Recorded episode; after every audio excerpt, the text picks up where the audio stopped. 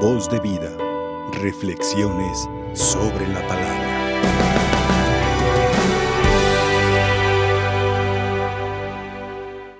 Queridos hermanos, en este viernes quinto de Cuaresma hay también una tradición muy grande en nuestro medio que celebramos, aunque es fiesta movible, el viernes de dolores.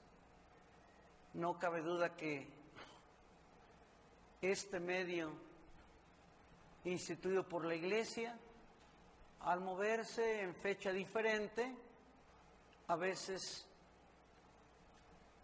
los pasos se acostumbran hasta que ya nos vamos acostumbrando. Enmarcado en este viernes de cuaresma, Nuestra Señora de los Dolores es algo que al cristiano nos llega a contemplar los dolores de María Santísima que comparte su vida de dolor con su Hijo. Este caminito del sufrimiento lo podemos encontrar no solamente en el modelo Cristo nuestro Señor y María Santísima, sino que desde la antigüedad en humanidad siempre se han dado estos pasos de dolor. Y encontramos en el profeta Jeremías, cuya lectura hemos escuchado, cómo también se queja de cómo sus espaldas están escuchando, está escuchando entre cuchicheos, murmuraciones, lo que le quieren hacer en su persona al profeta. Por eso le llegan a decir, porque el profeta siempre estaba anunciando los castigos para que el pueblo se convirtiera.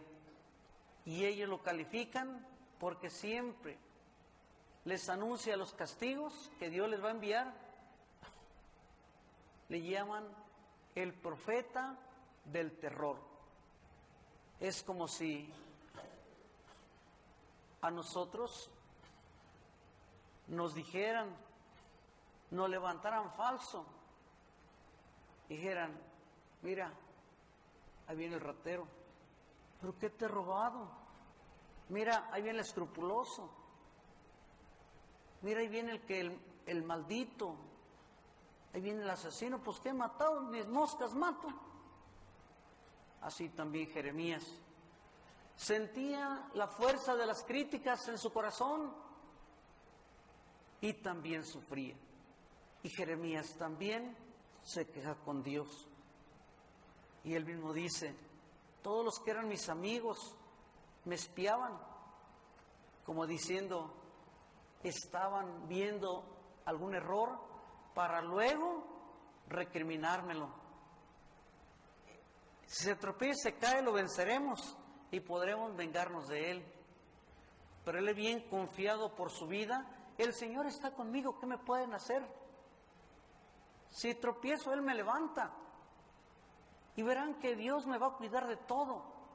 Por eso al estarme vigilando, van a quedar avergonzados porque dicen, no comete error, nada para lanzarnos sobre Él.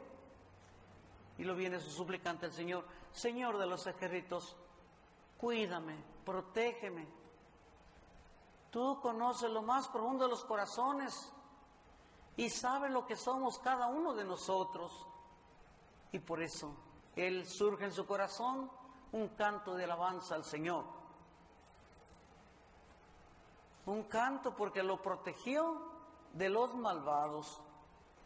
Esta imagen la encontramos, la encontramos también en Cristo nuestro Señor. Como sus obras, por ser divinas, sus obras propias de un Dios, ven los judíos como un grupo de enemigos de Jesús.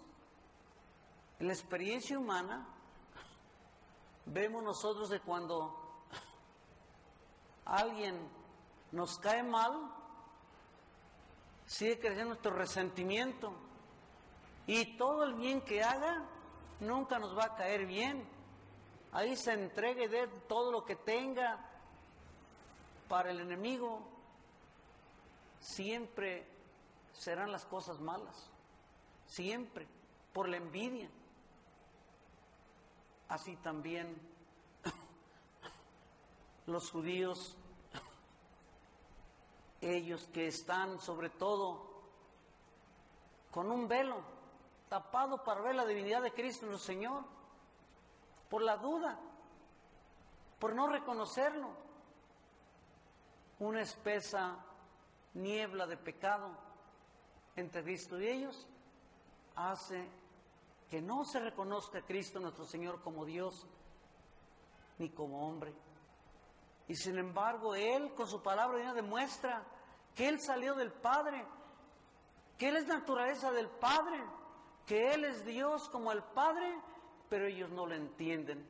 Y cuando se expresa que es hijo de Dios, en el lenguaje judío, es decir, participación de su misma naturaleza divina, ellos no lo ven así, porque no creen que Él sea el Mesías. Los judíos una de las causas grandes por no lo reconocen es precisamente el no, esa falta de fe en que Él sea el enviado.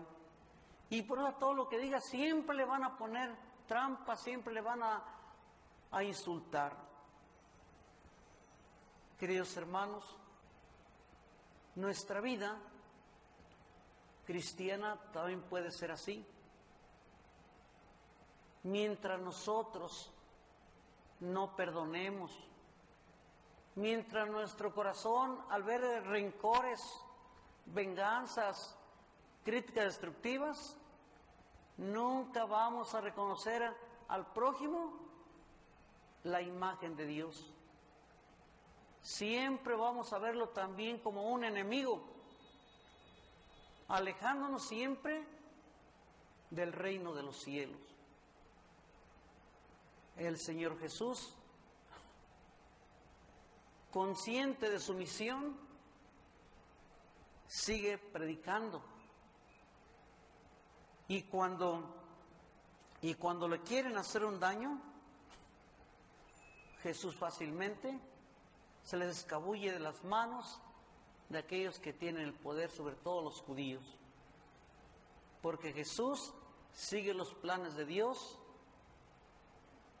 sigue la misión que Dios le ha encomendado. Aunque muchos, por falta de fe, no lo reconozcan. Nuestra vida también, mis hermanos, podemos cerrarlos a, a todos los seres humanos y en vez de hacer grandes méritos, podemos perder las oportunidades que Dios nos ofrece para reconocerlo en cada uno de los hermanos. Hoy pues creo que este día se muestra por el sufrimiento que viene.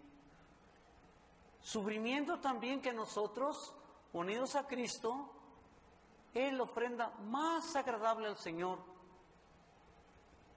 Sufrimientos que unidos a Cristo están salvando a la humanidad de sus pecados.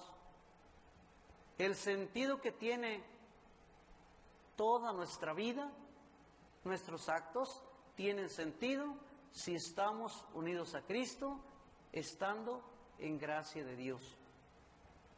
Por eso, no pensemos cuando sufrimos, no pensemos que estamos solos. No, Dios está con nosotros, unidos a los dolores de María Santísima, a la que acompañamos sobre todo, ellos nos acompañarán en el momento de nuestra muerte, cuando también estemos sufriendo la soledad, sufriendo físicamente los dolores, pero dándole un sentido, ofreces a Dios por la iglesia, por los bautizados, por cada uno, los familiares, por aquellos que nos hacen el mal.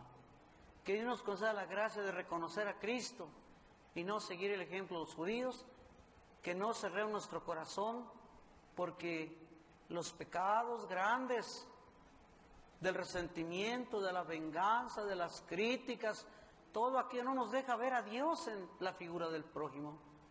Que el Señor nos conceda esa gracia por intercesión de la Santísima Virgen María, Madre de Dios y Madre nuestra. Voz de vida. Reflexiones sobre la palabra.